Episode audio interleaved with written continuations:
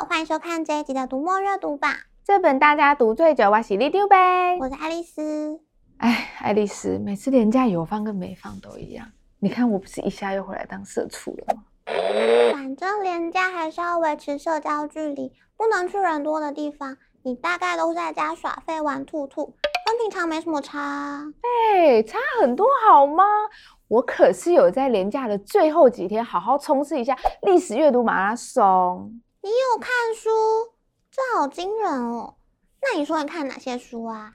呃，毕竟这是一个月以前的事了，我暂存记忆体也不是很够，你也知道的。但我知道这次的阅读榜一定有历史书。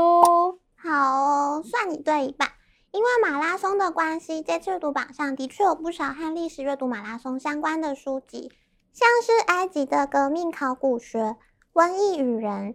贾德·戴蒙的《枪炮、病菌与钢铁》和动荡，还有一本书非常特别，不只是台湾本土作者的创作，而且从上架以来每年都荣登年度畅销榜。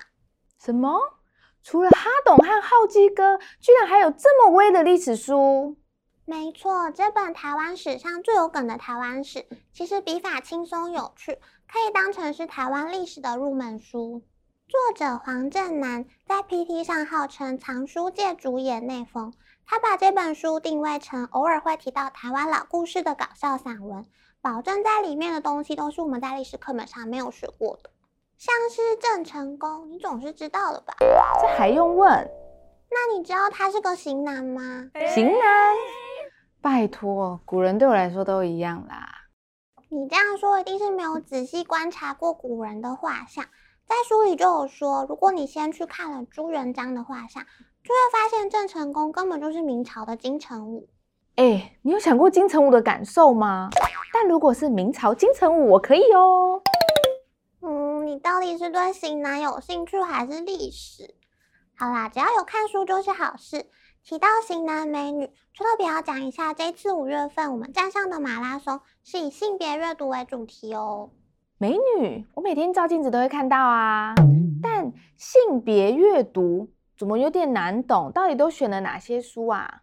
好啦，我知道你的深度大概是皮下一公里。这一次的性别阅读马拉松会纳入许多女性议题相关的书籍，像是你不是有作家梦吗？就有句话说，女性若是想要写作，一定要有钱和自己的房间，就是伍尔夫的名言。他的系列演讲稿汇集成作品。自己的房间就是这一次马拉松里的经典书，其他还有像是跟厌女情节、女性主义相关的，不只是厌女，这是爱女，也是厌女，都让读者看到许多真实存在社会上的厌女案例。等一下，厌女跟性别歧视到底有什么差别啊？认真说起来，性别歧视是存在男性和女性间的差别待遇，但是厌女却是在女性中区分出好女人和坏女人，并且用惩罚坏女人来强化父权控制女性的系统。有很多厌女的形式，可能连女性自己都没有意识到，甚至可能是用“我是为你好”这种方式来包装。嗯，这个听起来蛮有深度的，我要思考一下。如果这对你来说太难，也可以考虑从小说里来体会各种厌女创伤的经历。四月份刚出版的《女神自助餐》里面有八篇短篇小说，其中一个同名短篇其实就对应着我们常常听到的女权自助餐。自助餐我是蛮常吃的啦，可是女权自助餐这一间我没吃过哎，才不是吃的嘞！这个词通常要看使用的语境来定义。但一般来说，大多是指女性使用性别平权的说法来享受权利，但却不承担相对应的义务，就像是加上性别平权的框架就天下无敌一样。阅读最前线专访女神自助餐作者刘芷瑜，他就提到这本书里的八篇小说就像是罗列在读者面前的八个自助餐菜盘，但是读完之后就会发现，这每一道菜对每个女人来说都是难以下咽啊。哎呀，用食物来比喻我就懂了。但你刚刚说这本书有创伤经历，该不会有很多惊悚的社会案件吧？创伤不一定是会上社会版的事件，这本书更像是女性的日常。没办法报警，也不用上法院，可是其都是活生生在前进女性的事实。前阵子畅销的《八十二年生的金智英》和《熟女养成记》写的其实也都是女性的日常困境。而原神的新书《比鬼故事更可怕的是你我身边的故事》，也被说是台湾版的金智英，青春版的陈嘉玲。作者少女老王是一九九零年出生的七年级生，在新闻业工作。他的粉丝专业就专门写那些职场现行的妖魔鬼怪，还有身为女性会碰上的荒唐怪事。因为非常贴近现实，就有粉丝留言说，从来没有被鬼故事吓哭过，第一次就献给你了。职场上的妖魔鬼怪，那不就是在说我隔壁的同事？谁跟你隔壁同事？你才妖魔鬼怪嘞！但是除了女性日常，这次的马拉松里其实有你说到的创伤经历。像是日本 Me Too 运动代表人物伊藤诗织的黑箱性暴力受害者的真实告白，就是典型的小虾米对上大鲸鱼。这是被性侵之后坚持控告日本首相的御用记者，同时也是业界大前辈的山口敬之，缠讼了两年，终于获得胜利的故事。我知道这件事情，在遭遇性暴力之后，还必须挺身而出，又要把自己的痛苦讲出来，真的是很不容易耶。每个人都会遇到很不容易的困境，尤其是女性，可能同时担任母亲、女儿、妻子、职场工作者的身份，真的常常分身乏术，会有两难、三难、四难的感觉。这次的性别阅读马拉松对应到五月母亲节的主题，也会有不少是以母亲、媳妇的视角来书写的书籍，像是文艺女青年这种病，生个孩子就好了。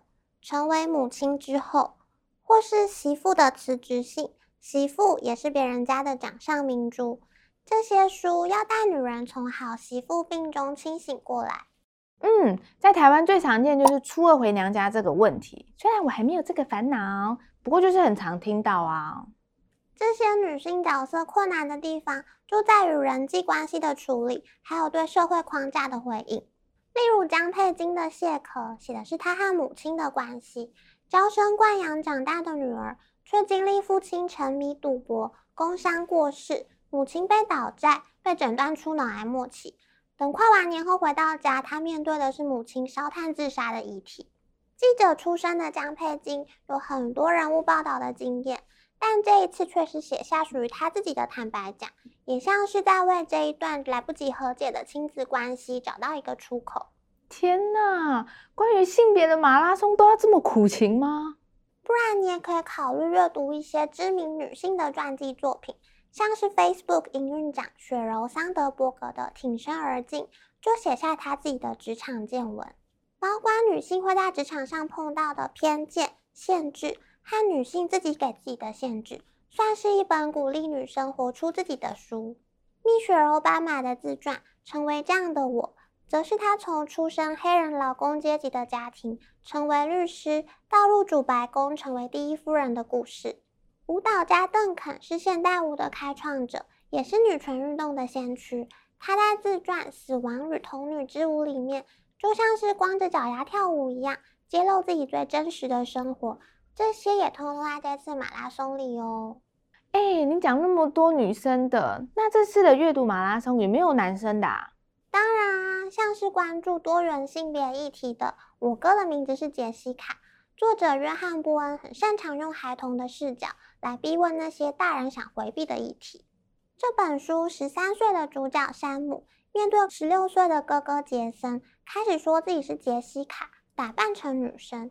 那些孩子心中最直白的挣扎，其实也是社会上许多人不敢说出口的潜台词。哦，孩童的视角，嗯，这个我可以。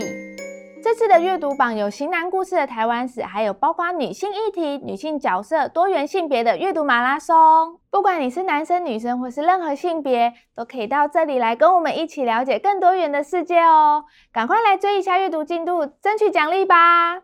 除了是读买书，也别忘了帮我们按赞。分享还订阅我们的频道哦。那么，读墨阅读榜这本大家读最久，我们下次见，拜拜。拜拜。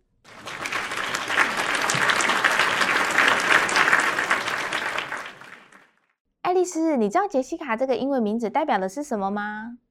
啊，我不知道哎，是什么？哦，你都没看书吗？在希伯来语是上帝的恩宠哦。那你知道你的名字代表什么意思吗？你什么时候懂这么多了？爱丽丝是什么意思？没什么意思啊，就是个菜奇亚米而已啊，哈哈哈哈。